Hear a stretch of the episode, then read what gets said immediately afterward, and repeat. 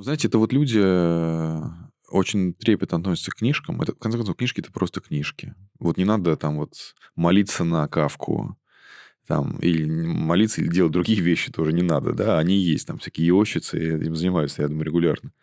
Но вот это, это просто книги, не надо вот с придыханием о них говорить.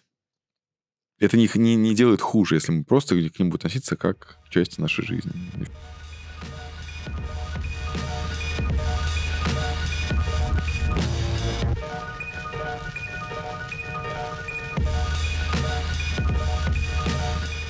Дорогие друзья, всем привет!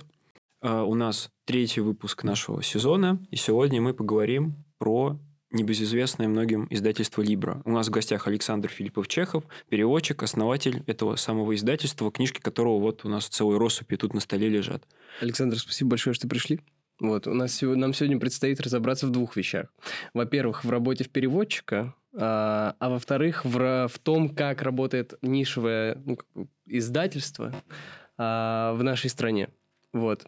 А, надеюсь, что и оба исхода будут позитивными. А, и для начать хотели бы именно с Либры, с издательства, о том, что мы вообще о нем знаем и что вы можете о нем рассказать. Ну, вообще, ну, нужно начать с того, что я почти не читал ваших книг. Я читал лишь некоторые из них потому что для меня всегда Либра представлялась как литература крайне сложная и тем более абсолютно не моего профиля. Но у Вани, я думаю, будет другое. Да, мне просто в свое время это издательство очень сильно помогло, потому что я в курсе на втором увлекся, ну, писал работы по 17 веку, и, к счастью, обнаружил, что кто-то издал одного из э, многочисленных и, на самом деле, крутых авторов того времени. Вот, и с радостью купил небольшой томик. Это были стихи Гриффиуса, вот довольно старый сборник, но, по-моему, он еще еще продается ведь, Я да? думаю, что там большая часть тиража на складе до сих пор, да. Ну вот. Да, и вот, кстати, по-моему, в, в этом году э, по 17 веку вышла еще одна книжка, это пересказ Симплициссимус, я думаю, про это еще скажем. В общем, это очень интересная и редкая литература, ну, для тех, кому, кто, например, занимается германистикой или в целом германоязычными регионами. Поэтому у меня, наоборот, вот это, это такое сокровище, которое ты в какой-то момент откапываешь, и очень, если ты германист, например, или тебе интересна такого рода редкая литература, культура, ты это очень сильно ценишь. В общем, она появилась, да, 8 лет назад. Я вот до этого работал здесь вот совсем недавно, э, недалеко, простите, в библиотеке иностранной литературы, э, научным сотрудником в научном отделе. Мы там сдавали книжки. Ну и параллельно я э, переводил разные книги для разных издательств с немецкого языка. И как-то я понял, что, в общем, не нравится мне переводить для других во-первых, потому что не предлагают то, что хочу переводить я. А во-вторых, как-то коммуникация не очень происходит комфортно для меня. Поэтому я решил, что надо самому это все делать. И, в общем, у меня был план такой, план plan for life, что я буду до 30 лет поработаю вот там, где-нибудь с 30 до 40 поработаю в каком-нибудь крупном российском издательстве, типа там АСТ или что-нибудь еще, а лет 40 я так как-то открою собственное издательство и, в общем, буду делать, что хочу. И, в общем, в 28 лет я на все это плюнул и просто открыл это издательство Libra оказалось проще, чем, проще, чем кажется. Ну и все. И, и к этому моменту был, в общем, у меня некий список книг, которые надо было бы издать. Ну вот мы почти все из него издали, хотя там еще штук 15-20 осталось такого, что никто не делает и не сделает, видимо, кроме нас. Ну и параллельно начали всякие новые книжки, книжки попадать в это издательство разные, от переводчиков, от коллег, просто в качестве рекомендаций. А какой-то новый список формируется или новый пока список, нет? Он все время у меня в голове формируется, к сожалению, потому что все время... Вот сейчас э, вы спросили, как мы существуем в каких-то новых реалиях. Не очень знаю, чем они отличаются от других реалий, которые были. А, у нас как-то не было такого, что у нас был просто великолепный год, ничего нам не мешало издавать и продавать книжки, потому что издать книжку несложно, сложно и книжку продать. Вот. И, значит, в этом году где-то год назад, я решил, что ладно, сейчас как-то продажи сильно начали падать или будут падать еще сильнее, поэтому надо перестать заказывать новые переводы и просто доделать то, что было доделано, или то, что у меня в голове там как бы с пометкой важное, э, издать. Ну, в общем, да, прошел год, мы издали в прошлом году какое-то рекордное количество книг, типа 17, для нас это многовато. И вот в этом году решил, что все, надо делать только всякие доделки, ну и параллельно уже 2-3 заказа новых кому-то дал зачем-то, не знаю, ругаю себя за это. Так что новые книги все время появляются в голове. Ну, потому что, смотрите, когда вы сдаете какой-то вот... Либо это нишевое издательство, совершенно верно. Вот мы в этой нише работаем, когда вы вот как бы стреляете стрелой в, в тире, да, если вы стреляете все время в десятку, там как-то вот начинает, одна стрела начинает попадать в другую рано или поздно. И поэтому одна книжка тянет за собой другую часто. Поэтому эти книги и новые планы самопроизвольно зарождаются в моей голове. Как мыши в грязном белье. А как сейчас живет издательство? Вот вы сказали, что изначально это была чисто ваша идея. Да, то есть, скорее Ты- всего... Так и осталось. Не, Ну, вот скорее... Не, ну есть ведь некое мы. а, Да. То есть, какой-то штат тех же переводчиков, сотрудников, верстальщиков. У нас есть один верстальщик, с которым мы сотрудничаем всегда. Последние лет пять, наверное. До этого был другой. Да, но верстальщик, э, он же дизайнер, он у нас один, потому что книжки, грубо говоря, когда вы приходите на книжную ярмарку или в книжный магазин, вот вы должны сразу понять, что это книжка издательства Libra, или хотя бы догадаться, наверное, это оно. Да? Для этого нужен некий единый, э, не могу сказать, какой-то дизайнерский код, но, видимо, да, дизайнерский код какой-то нужен. Ну, ваши книги очень стильно выглядят. Спасибо большое, да, все так говорят. Э, Ну, приятно, да. Но вот вопрос не в том, чтобы они выглядели стильно, хотя, безусловно, так. Есть и дру- и другие стильные издательства. Но я вот тешусь надеждой, что наш, наши книжки, если положить все вместе вот на этот стол, они как-то создадут какое-то единое дизайнерское, какое-то стилевое поле. Вот, ну вот, возвращаясь к вопросу, у нас есть один дизайнер, он же верстальщик, ам, с которым мы вместе определяем эти самые дизайны. А что касается переводчиков, их нет никого в штате, издательства не работают со штатными переводчиками, издательства делают заказы этим переводчикам. Ну, конечно, у нас есть некий круг людей, с которыми мы работаем, есть круг людей, с которыми мы больше не будем работать. Это тоже немаловажно, этот круг для себя очертить, второй. Потому что если вот э, издательство маленькое, его очень легко как бы подвести. И многие переводчики это делают. А, Если хотите, можем говорить подробнее. А, С удовольствием. вот, значит, а, переводчики есть у нас. Ну, и, естественно, есть корректор. Большую часть книги редактирую я сам. Если я перевожу что-то сам, или я понимаю, что я как-то не тяну эту книжку для редактуры, или нет времени, или лень, мы приглашаем еще одного редактора какого-то для этого. Все. То есть больше никто вам для издательства не нужен. Еще у нас есть склад. А, вот. Собственно, издательство делать очень просто. Если вы хотите это сделать, действительно, то вам... Забавно. У нас есть такие амбиции сделать издательство аудиториума, но всегда это упирается в то, что мы такие, а за- зачем? Ну, если есть такой вопрос, наверное, не зачем. Вот. Пока что есть такой Вот. вопрос. Но у меня как такого вопроса не было, потому что, ну, вот смотрите, вы как молодой человек, у вас, вот вы переводчик, или там вы хотите переводить книжку. Вот э, вы перев- вам очень понравилась какая-то книга, вы хотите ее перевести. Вот дальше вы идете к каким-нибудь издателям э, взрослым или тем, которые вам нравятся. Пока. Пока вы с ними начали работать. А, и предлагаете им эту книгу. Дальше они делают все, чтобы вы никогда больше к ним не приходили. Они делают не со зла, они просто вот такие. Поэтому рано или поздно, когда некая критическая масса накапливается, поняли, ну, пошли все как бы куда-нибудь, я сам все сделаю. Ну, скажем так, э, это впечатляет, потому что обычно такие порывы у меня лично заканчиваются тем, что я такой, пошли, вы, я сам все сделаю, делаю первое или часть дела, и такой, ну ладно, я уже успокоился. Ну, для восьмилетнего издательства нишевого, которое издает за год 17 книг, это си- сильная мотивация, видимо. Ну, я хорошо мотивированный человек, видимо. Ну, слушайте, когда книжки там начинают продаваться, вы видите, что вот вы издали тираж, и он кончился. Это очень приятно. Вы понимаете, что, наверное, это как бы неспроста, а, и надо продолжать. Потом, естественно, следующие две-три книжки лежат на складе целиком, вы думаете, черт, но в любой момент можно закончить. Но весь удовольствие как раз в том, что вы никому ничего не должны. Если вы делаете сами что-то, вы можете вот в любой момент все бросить. И это прекрасно. И это как раз мотивирует э, почище мно- многого.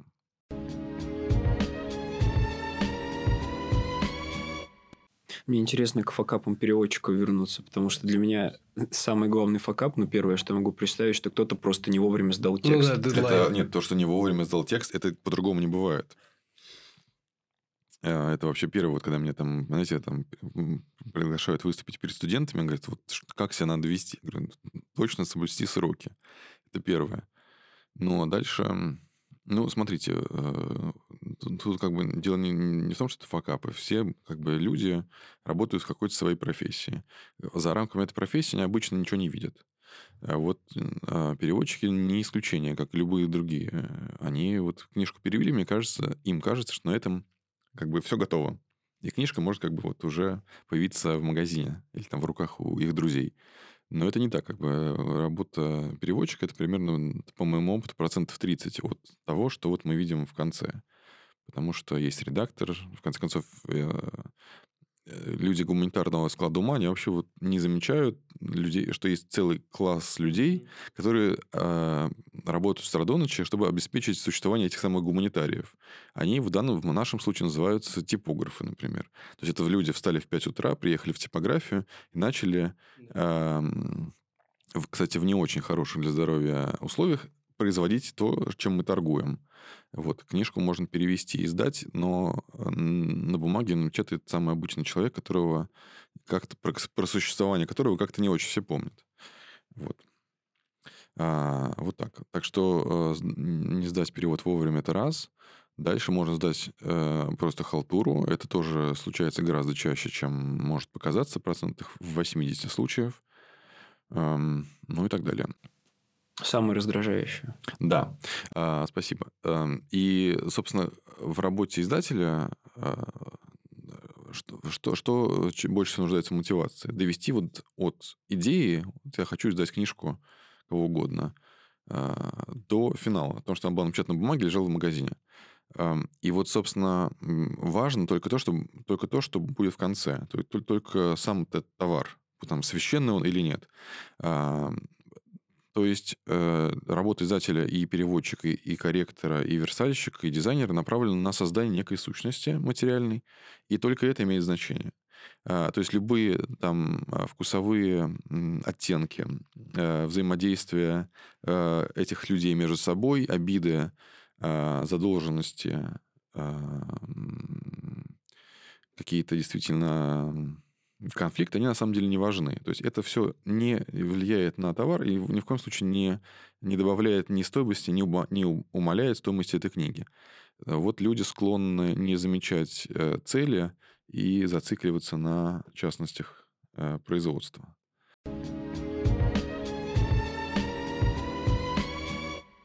Это, это просто очень резонирует с тем, что ты говорил в целом про перевод. То, что ты не читаешь перевод творчеством. А... Ой, я перешел на это. Ничего страшного, изучили мои интервью, я вижу, да, приятно.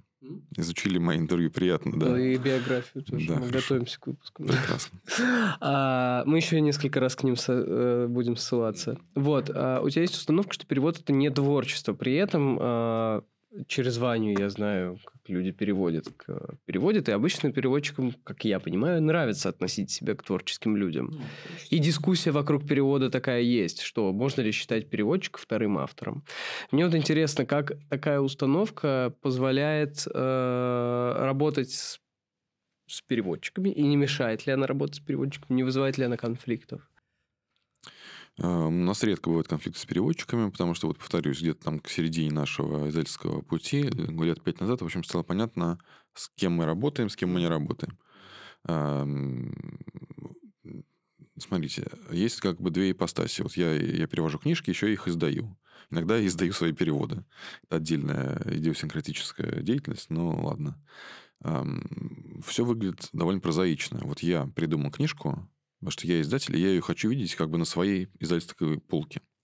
Я нашел человека, который, как мне кажется, может ее адекватно, достойно перевести, и я ему заказал перевод этой книги. После того, как он ее сдал, он получил гонорар. А его как бы творческая или какая-то ремесленная кухня, то есть мне все равно, как он это сделает. Если ему для этого надо выйти в астрал, пусть выходит. Важно, чтобы он вовремя сдал мне этот перевод, и чтобы он был адекватным. А, вот и все даже там дискуссия, там перевод творчества, не творчество, ей там 3000 лет примерно. Это дискуссии, можно не дискутировать на эту тему.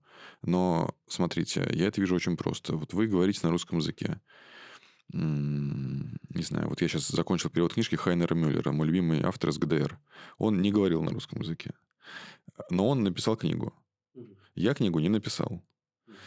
А, значит, я не писатель. Он писатель. А, вот я ее взял и перевел на русский язык. Я просто записал его слова по-русски. Понимаете? Да, я понимаю. Стремясь э, к тому, чтобы сделать максимально точный и адекватный оригиналу перевод. Нужно ли мне для этого творчество? Я не знаю. В Древней Греции люди не различали творческие занятия и ремесленные занятия. Знаете, создать там стол, вот этот стол шатается. Человек, который его делал, видимо, что-то сделал не так. А, вот он, видимо, что, бездарный или какой, или халтурщик. Вот я не знаю, это очень сложные, какие-то размытые вопросы, на мой взгляд, не имеющие отношения к реальности. Вот мне, я вот взял книжку, которую написал другой человек, я ее перевел. Все. Тут не надо оскап... рефлексии, мне кажется.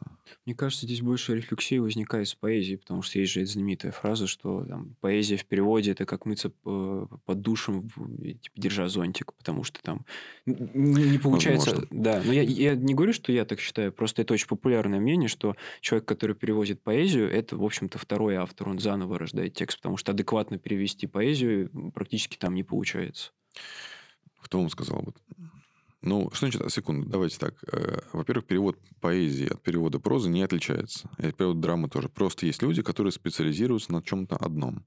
Есть э, люди, которые переводят поэзию, они обычно не переводят прозу. Просто потому... Это, и это не связано с тем, что они не хотят или не могут. Просто, ну, у них есть заказы, у них нет времени. Они, вот я, например, перевожу прозу и драматургию в основном, потому что я не умею переводить поэзию, не умею писать там не, не, не, мне лень разбираться в этих э, размерах, рифмах и так далее. Мне это неинтересно. И у меня огромное количество работы с прозой и драмой. Эм, это, во-первых, не надо разделять эти разные типы переводов. Это тоже все один перевод. Эм, значит, люди, которые вот видимо, мыслят так же, как я, у них есть некая установка, что вот мы видим текст по-немецки, неважно какой, поэтический, прозаический, и мы в силах, у нас есть э, инструменты для этого разные, там образование, язык, э, чувство языка, стиля, вкуса, знания литературы, и мы можем создать некий текст по-русски, который будет ну, максимально приближен к немецкому оригиналу. Понятно, что это другой текст. Но вот это ровно то, и сказано ровно так, как в оригинале.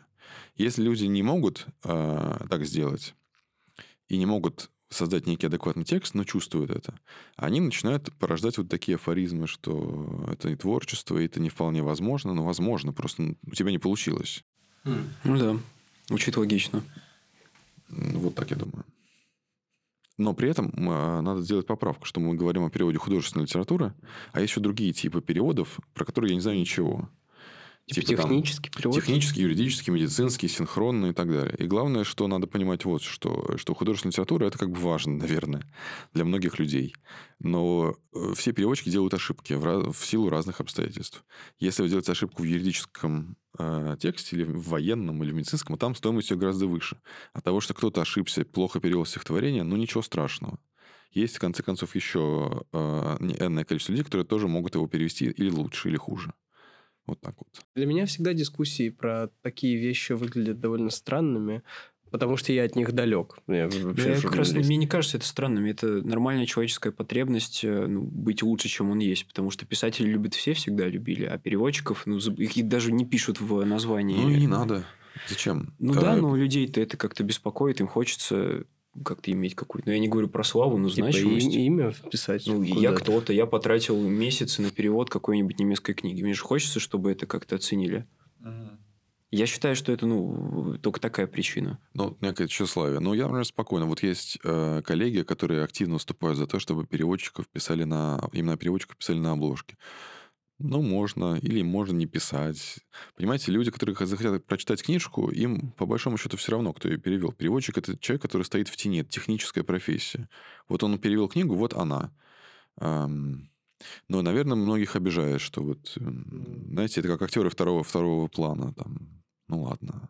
Но если, ну опять же, если ты настолько, настолько тебя это обижает, что ты хочешь вырваться вперед, ну напиши книгу сам, в конце концов. Но если ты ее перевел, ну, ты, ты знаешь свое место, ты перевел ее, все. Но это, опять же, понимаете, в чем дело? Когда, эм, во-первых, когда вы начинаете активно переводить, там, ну, грубо говоря, когда количество переведенных вами текстов там, переваливает за 50, вам, в принципе, вообще уже многое все равно. А, вот. Когда вы издаете книжки, Э, повторюсь, у вас вообще смещается некий фокус. Вам нужно вот книжку напечатать, продать, распространить по магазинам, э, записать подкаст про немецкую литературу и так далее. Э, поэтому отдельная книга для вас, она важна, приятна и цена, но в целом вы думаете уже не другими категориями. Уже категориями книжных там полок, издательств и так далее, серий книжных. Но для каждого переводчика, да, книжка он их, наверное, любит. Но при этом, вообще, знаете, надо, давайте будем откровенны, переводчики часто переводят просто за деньги. Переводят за деньги всякий шлак.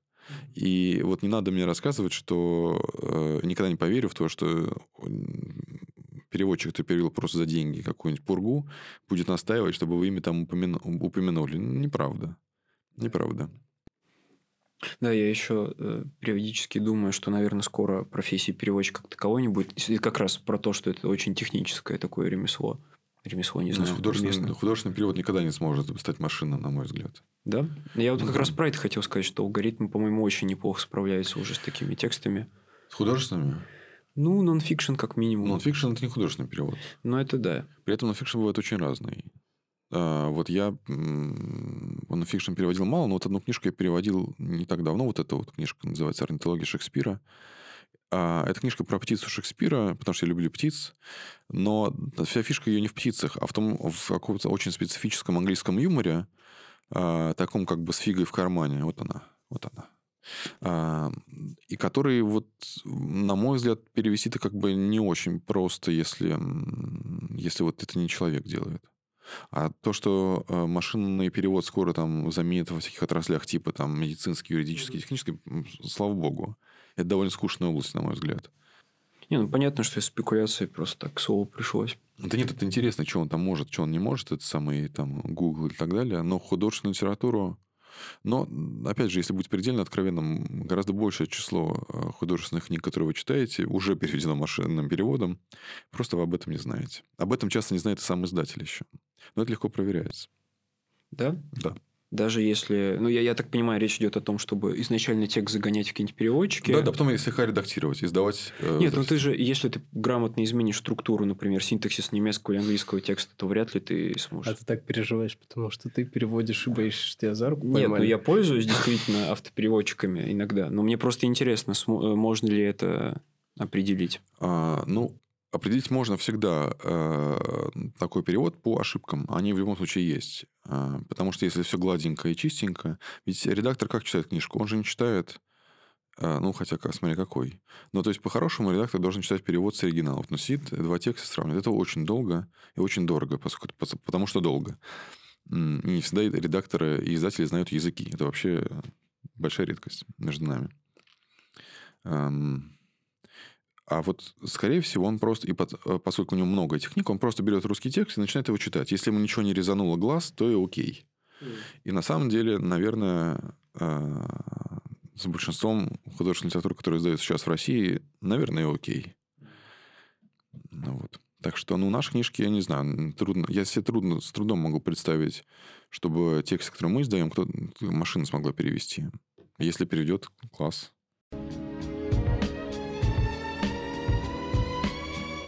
Я хотел бы отметить один момент. Ты говоришь, что а, вот мне не важно, как этот текст был переведен, потому что я как издатель должен его распространить. Нет, мне важно, чтобы переведен был хорошо. Ну да, я имею в виду, а, как каким, каким процесс, способом, да. да, угу. процесс именно. А свой текст, когда издается, это какой-то другой процесс, какое-то другое отношение к книге? Или после того, как после там, 8 лет это уже не воспринимается как что-то особенное? Ну, я книжки перевожу с 19 лет. То есть какого-то там 2000 типа пятого года. Честно говоря, уже... Ну, окей. Но, опять же, я перевожу... Вот, э, когда я решил издательство свое делать, я решил, что никогда больше не буду брать заказы, ну, переводить на заказ. Пошли все, куда хотят там. Потому что, но, с другой стороны, мне никогда не, предло, не предлагали ничего интересного. Вот правда. Вот не было такого, что мне предложили вот крутую книгу. Ну, просто не было. Какие-то пьесы предлагали интересные еще.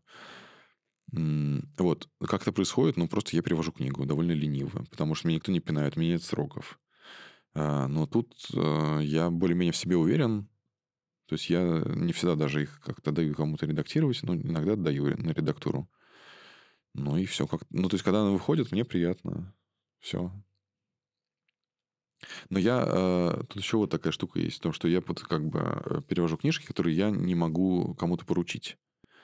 О, это интересно. Потому что я вот... Есть список так, книг, которые, я, которые мне лично интересны самому, как переводчику.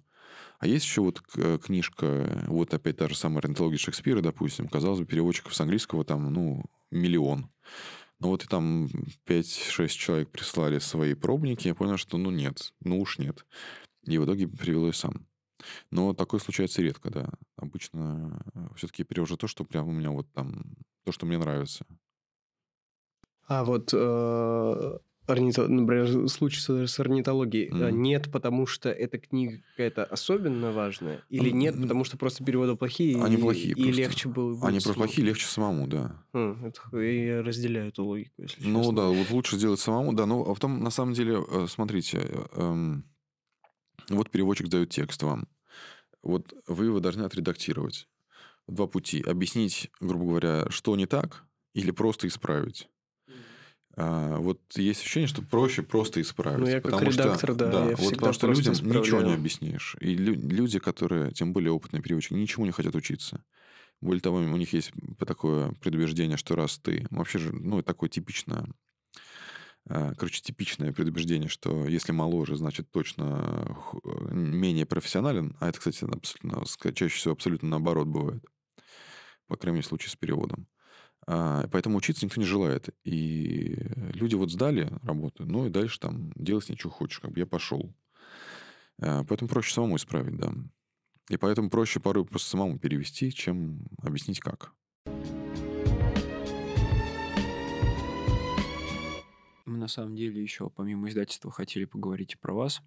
И у меня на самом деле с вами связана небольшая история, потому что помимо того, что в 2018 году я купил э, в издательстве Гриффиуса, чему был несказанно рад, по-моему, через год в Гёте-институте показывали э, фильм по... Да, про... Formant. Да, mm-hmm. про Роберта Вайзера, да, да. такого швейцарского автора начала 20 а, века. А, вы были там, да, на этой презентации? Да, я был. Э, с этим как раз и связана моя история. Вот, потому что мы как раз в это время э, в университете проходили значит, Вайзера, и ну, было интересно, в общем, сходить. Вот, и после фильма должна была быть ваша лекция как раз про Вайзера. Ее не было? Или что? Нет, она была. Э, и очень хорошо, что она была, потому что я не, не пришел, было бы истории. Да. Нет, так. история была просто в том, что Вайзер, насколько, ну вот, мое личное ощущение, что э, это значимый поэт для Швейцарии, наверное, потому что их там, может быть, не так было много, но Вайзер определенно, я думаю, потому что многие впервые слышат это имя, не входит, там, скажем, в канон литературы в целом. То есть, даже если ну, европейской. Сейчас скажу, да. Да, но это мое субъективное мнение, я просто, может быть, плохо знаком. Ну, в общем, грубо говоря, если вы будете вспоминать э, там, авторов 20 века, то, скорее всего, Вайзер ну, не будет в первой десятке, и даже, может быть, двадцатке. Ну, слушайте, в 20 веке было очень много авторов. Ну, да. Да. Но э, я думаю, что все равно даже среди, там, я не знаю, авторов э, немецкоязычных регионов будут вспоминать mm-hmm. других. Mm-hmm. В первую очередь. Ну, в общем, в любом случае, это не самый популярный автор. Я думаю, что с этим можно плюс-минус согласиться. Да, и, значит, был этот замечательный фильм. Фильм, кстати, правда, очень хороший. А, но на него преимущественно пришли а, там бабушки, дедушки такого уже значительного возраста. И когда началась лекция, они, скорее всего, ожидали, что будет классический прием, когда тебе рассказывают про какого-то малоизвестного автора, и, естественно, будут говорить о нем только хорошее. Что вот, знаете, сейчас я вам расскажу то, про что вообще мало люди знают, что это вот такая жемчужина, про которую вот сейчас я, я объясню, почему это очень значимый автор, и людям всегда, мне кажется, приятно приобщаться к чему-то такому тайному. Слушай, ну, они зимой куда-то поехали, им надо как-то да, себя да. оправдать. Да. И, значит, э, вышли вы и начали рассказывать про Вальзера как ну, может быть, графомана в какой-то степени. Там сложный вопрос, да. Да, и я увидел, я просто сидел там на каком-то последнем ряду, я вижу, как люди начинают дергаться постепенно, у них меняются лица, они начинают негодовать. В общем, все это а, вылилось в какую-то, ну, не перепалку, ну, спор э, между вами и вот этими вот почтенными людьми, но это было в высшей степени забавно, и я вот этот образ надолго сохранил. Я когда каждый раз вижу а, книжку издательства Либра, у меня вот какой-то такой а, противоречивый образ сохраняется с вызовом немножко. И это, кстати, было очень круто, я хотел бы это отметить, потому Потому что, мне кажется, если бы э, издатели, переводчики, в общем, кто угодно как можно чаще критиковали и называли графоманию графоманией. Издатели и переводчики всегда только хвалят то, что они издают. Вот, и я да. вам про любую книжку на этом столе могу много чего интересного рассказать. Да, есть, кстати, самом Вальзере не, не был. всегда хорошего, да. В общем, я это очень сильно оценил, и это, это, это здорово. Но вот опять же, слушайте, у, у издателей и переводчиков есть некая задача продать книгу, да?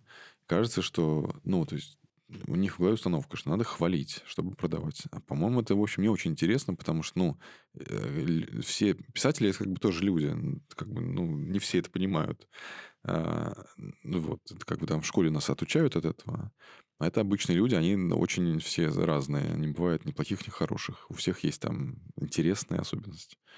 Вот, поэтому я как раз склонен... Гораздо интереснее рассказать, как есть на самом деле, чтобы люди как-то... Как раз это и может зацепить. А что касается Вальзера, мы, кстати, этот фильм, про который вы говорите, он снят по книжке.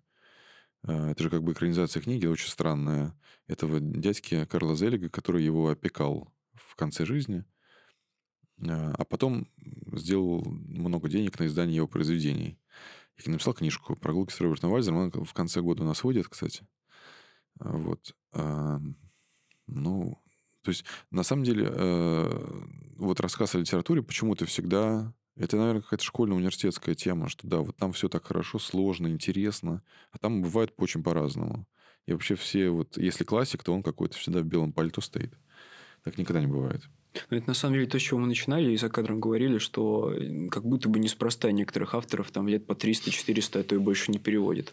Ну, э, это вот э, то, что какие-то книги остаются непереведенными, это связано еще и с тем, что они просто немножко резко стали неактуальными. Книжки 300 лет давности, ну, это некая архивная, музейная такая ценность. Их можно перевести, да, и. Мы- Вот что касается книжки Simplicissimus, которой 400 лет, да, она на русский язык была переведена в 20 веке только, но вот она сейчас, как мне кажется, стала резко актуальной.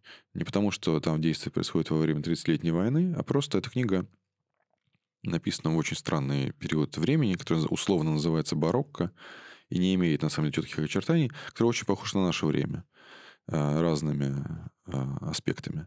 Поэтому книжка актуальна поэтому. Ну вот, но люди, издатели, они тоже любят книжки продавать. А, Они их издают для продажи, а не для, не для вечности. Как бы. Мы-то абсолютно лохи в этом смысле. Мы издаем книжки, которые нам нравятся, да? Или там я. А люди же зарабатывают на этом.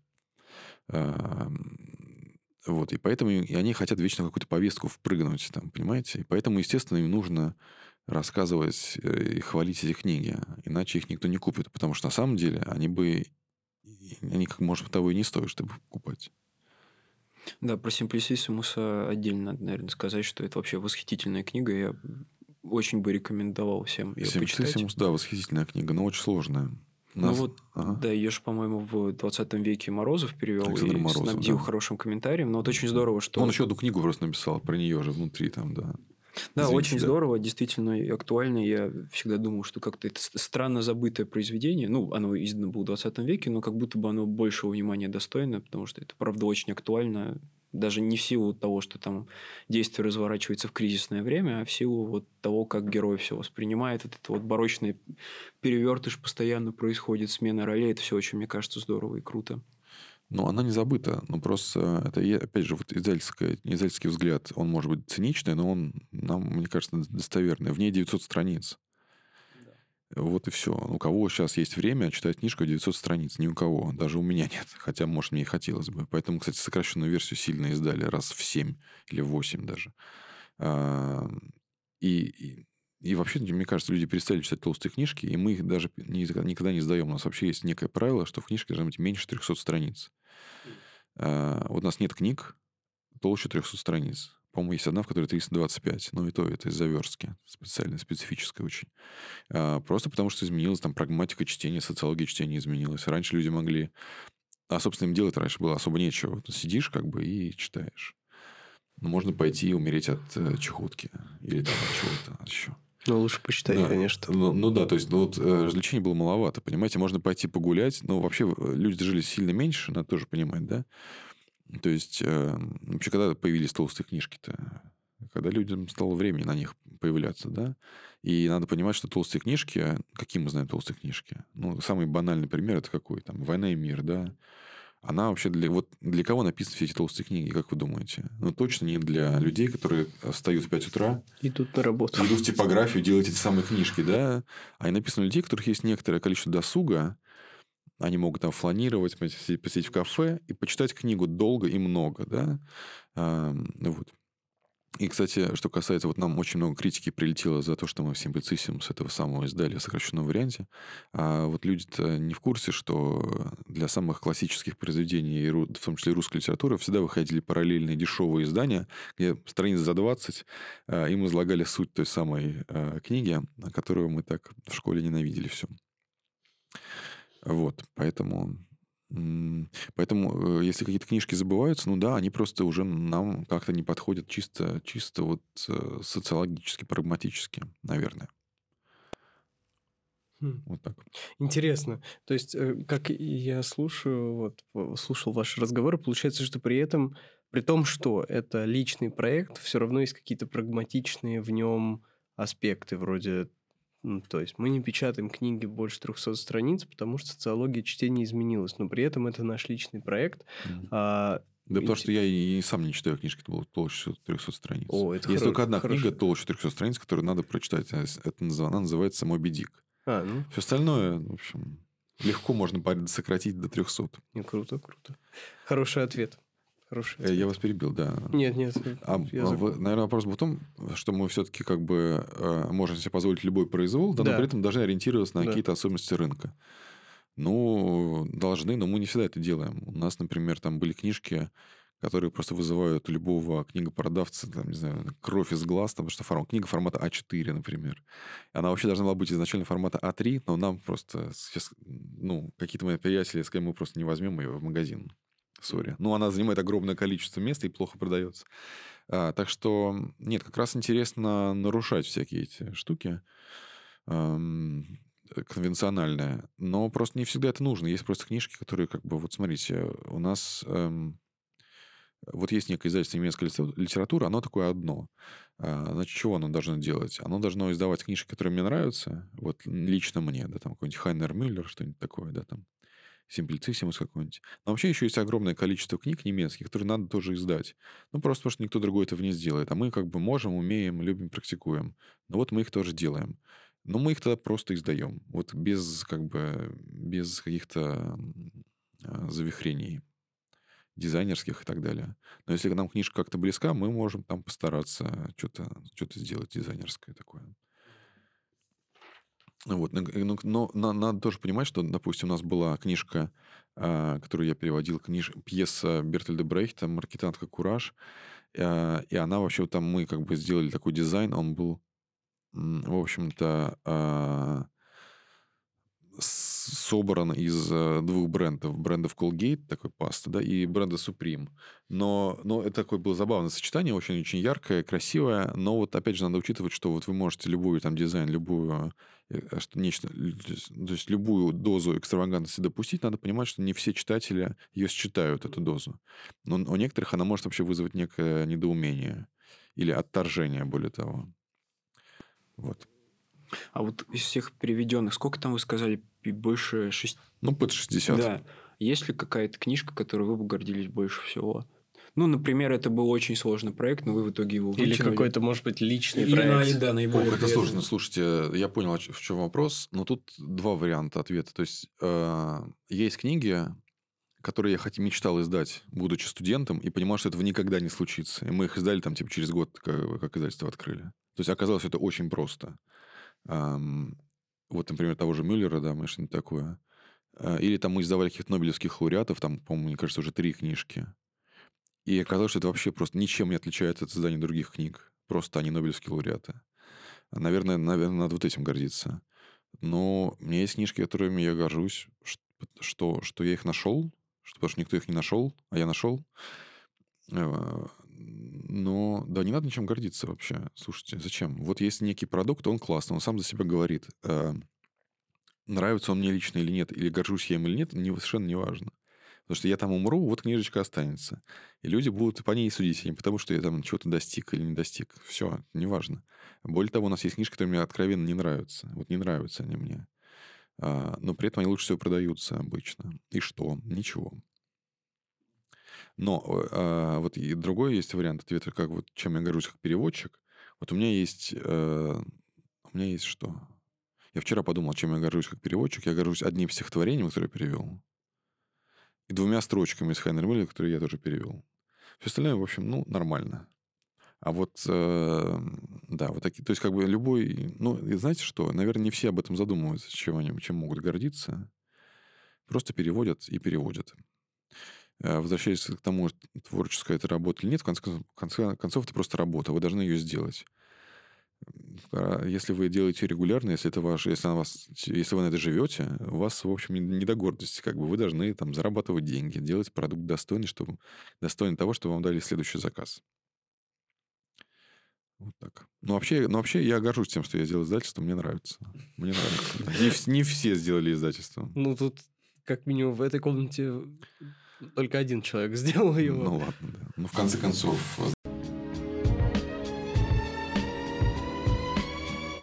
Ну, знаете, это вот люди э, очень трепетно относятся к книжкам. Это, в конце концов, книжки — это просто книжки. Вот не надо там вот молиться на кавку, там, или молиться, или делать другие вещи тоже не надо, да, они есть, там всякие йощицы, этим занимаются, я думаю, регулярно. Но вот это, это просто книги, не надо вот с придыханием о них говорить. Это не, не, не делает хуже, если мы просто к ним будем относиться как к части нашей жизни, и все. Это на самом деле отличный переход к миссии, которую э, которая у нас должна быть. В общем, э, да, э, Александр просто увидел в сценарии миссия проекта Libra, и это, собственно, и вторая тема, которая вытекает из интервью. Мы, когда изучали, заметили, что вот эта тема, она вообще не котируется. То есть, когда в ваших интервью старых а кто журналист хотел с вами об этом поговорить, вы ответили, что нет никакой миссии. Ну, я не знаю, у меня правда, я не формулировал никакой миссии. Есть просто список книг, которые я знаю, что я сделаю лучше, чем кто бы то ни было. А, вот сейчас есть какая-то вышла книжка, а, может быть, вам скажут, что это эти имена. Вот и был такой швейцарский а, писатель Макс Фриш, слышали о таком? Mm-hmm. И у него была девушка из Оли Ингеборг Бахман. Он ее увел у поэта Пауля Целана, поматросил и бросил. Купила из-за этого квартиру в Венеции. Она там и умерла. Она пила сильно, э, курила в постели и умерла. Он потом долго переживал. Она была поэтесса довольно своеобразной. И вот сейчас в Германии вышла книжка их переписки. Там 500 страниц переписки, 1000 страниц комментариев. И немцы не хотят там продавать права, потому что, ну, типа, вы там в России дикие варвары, э, лазаете по деревьям, и что вы там на переводите и вообще наиздаете? Наизда... Наиздадите? Наизда... На... Короче. А, и вот у меня сейчас есть некая миссия издать, уговорить их продать нам права и сделать книжку так, чтобы это было круто. А, также происходит со всеми остальными книжками. Вот моя миссия издать то, что я хочу, лучше, чем, чем кто бы то ни было. Вот и все. Ну, в общем, с течением времени, за эти 8 лет, что мы делали эти 8 лет, а, в целом каких-то целей новых не появилось. Все примерно то же самое. А... Ну, есть какой-то список. Или... Смотри, издатель издает книги. Да. Зачем он это делает? Чтобы положить деньги. В том числе, чтобы получить деньги, чтобы людям эти книжки как-то предоставить, чтобы они их там читали и так далее. Что они с ними делают, я не знаю. Многие их, наверное, выбрасывают, там, склеивают страницы какими-то разными веществами. Не знаю, что угодно. Мне, в общем, все равно. Я умею сдавать книжки, я делаю это очень хорошо. Зачем мне какую-то миссию под это подкладывать? Ну, обычно просто люди это делают. Поэтому Пусть. удивительно, когда человек от этого отказывается. Я и... получаю удовольствие от процесса. Вот более того, знаете, а, вы спрашивали, чем я горжусь. Вот когда, не знаю, наверное, издатели, а, когда книжка выходит, они там с ней носятся, отдают ее рецензентам, там всякие презентации делают, вот такое, знаете, да? И переводчики очень любят делать презентации, торговать лицами. Но вот, э, мне кажется, нормального человека, вот когда у него вышла книжка, то есть вот она появилась.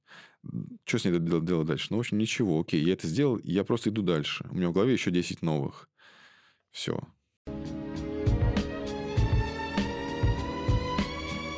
Еще у нас был вопрос про аудиторию. Я не знаю, возможно, он также быстро сейчас отметется. Мне просто интересно, а, я все-таки на ты тоже продолжу. А, есть ли у тебя в голове представление о людях, которые читают твои книжки? Может быть, это... Ну, или У меня он... нет ни малейшего представления о людях, которые читают мои книги, но этим летом я был на книжной ярмарке в городе Владимир. А, я гулял там с собакой, курил трубку, как я обычно делаю. Ну, и там просто, если были в городе Владимир, вы понимаете, что там в городе есть один книжный магазин, и то букинистический. Угу. В городе довольно много молодежи, но что он там делает, непонятно. И в основном все, все стремятся в Москву. А, и вот, значит, я гуляю там по некому парку, и какой-то чувак а, лет 15, такой, ну, типа панк, просто панк. Настоящий школьник с какой-то телкой, там, мне подходит, и говорит, ну, как обычно, там, дай закурить, там. И дальше он говорит, вы мужчина моей мечты. Я, конечно, очень обрадовался, я еще не знал, сколько ему лет. А, значит, а потом, собственно, захотел знать, почему. Выяснилось, что он всегда, значит, хотел курить трубку и иметь такую же собаку, как у меня. Говорю, ну ладно. Подумал, я хорошо, удачи тебе. Он попросил сделать селфи без проблем. Дальше я подумал, под, пошел, думал, надо, наверное, как-то подарить им книжку нашего издательства. Как бы, ну, просто, и, наверное, будет прикольно, вообще приятно.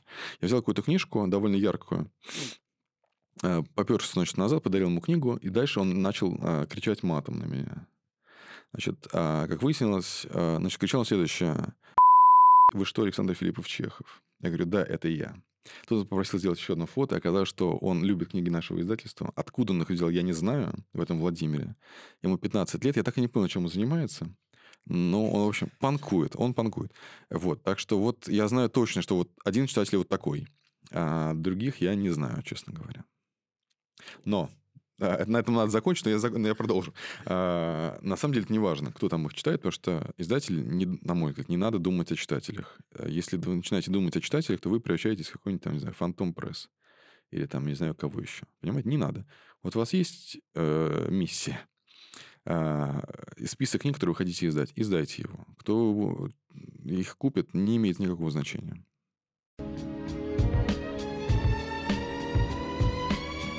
Перед, перед самым концом у нас был вопрос, которым мы с вами очень гордимся, потому что он пафосный. Несмотря на то, что ты лишен всякого пафоса, нам он нравится.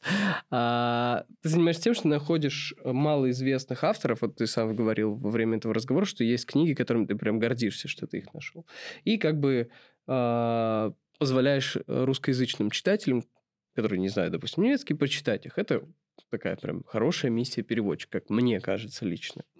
Вот. А если бы наоборот, а, какую российскую книгу ты бы перевел на немецкий, чтобы познакомить немецкую аудиторию с ней? Ну, Я да. шутил про то, что Платонова как будто невозможно не, перевести ни на какой переведен на немецкий язык. А, да? Да. Господи. Да нет, на самом деле в Германии довольно много чего переводят. Я... Ну, Платонова. Ну, что, Платон, Платон. Нет, я, э, она переведена тоже. Я бы порекомендовал Телурию Сорокина перевести. Mm. Немецкий язык. Очень хорошая книжка. Супер. А, друзья, слушатели наши, а, у нас конкурс. Первый за, наверное, всю историю нашего двухлетнего подкаста. А, мы решили эм, придумать, подумать вместе с нашими зрителями и слушателями, кого какого неизвестного автора российского обязательно нужно перевести на немецкий. А самые неожиданные, интересные варианты, вы можете оставлять их в любых социальных сетях. У нас не так много подписчиков, чтобы нам было сложно их отыскать. Вот. А можете оставлять в любых социальных сетях комментарии. А, и если, Александр, тебе будет несложно, мы вместе выберем самый занятный вариант. С удовольствием, да. да, и тот, кто предложит самый интересный, получит книгу. Вот. Спасибо огромное Пожалуйста. за то, что пришел. Было, правда, очень интересно. А, и неважно, а, есть ли там список огромный или не огромный, или есть миссия или нет. Очень большое вам спасибо за то, что вы делаете в Либре. Угу. Ваша команда, ваши переводчики, верстальщику привет. Вот. А, всем а, вам огромное спасибо. Это важное дело, которое вот мы, как читатели, очень ценим. Спасибо. спасибо.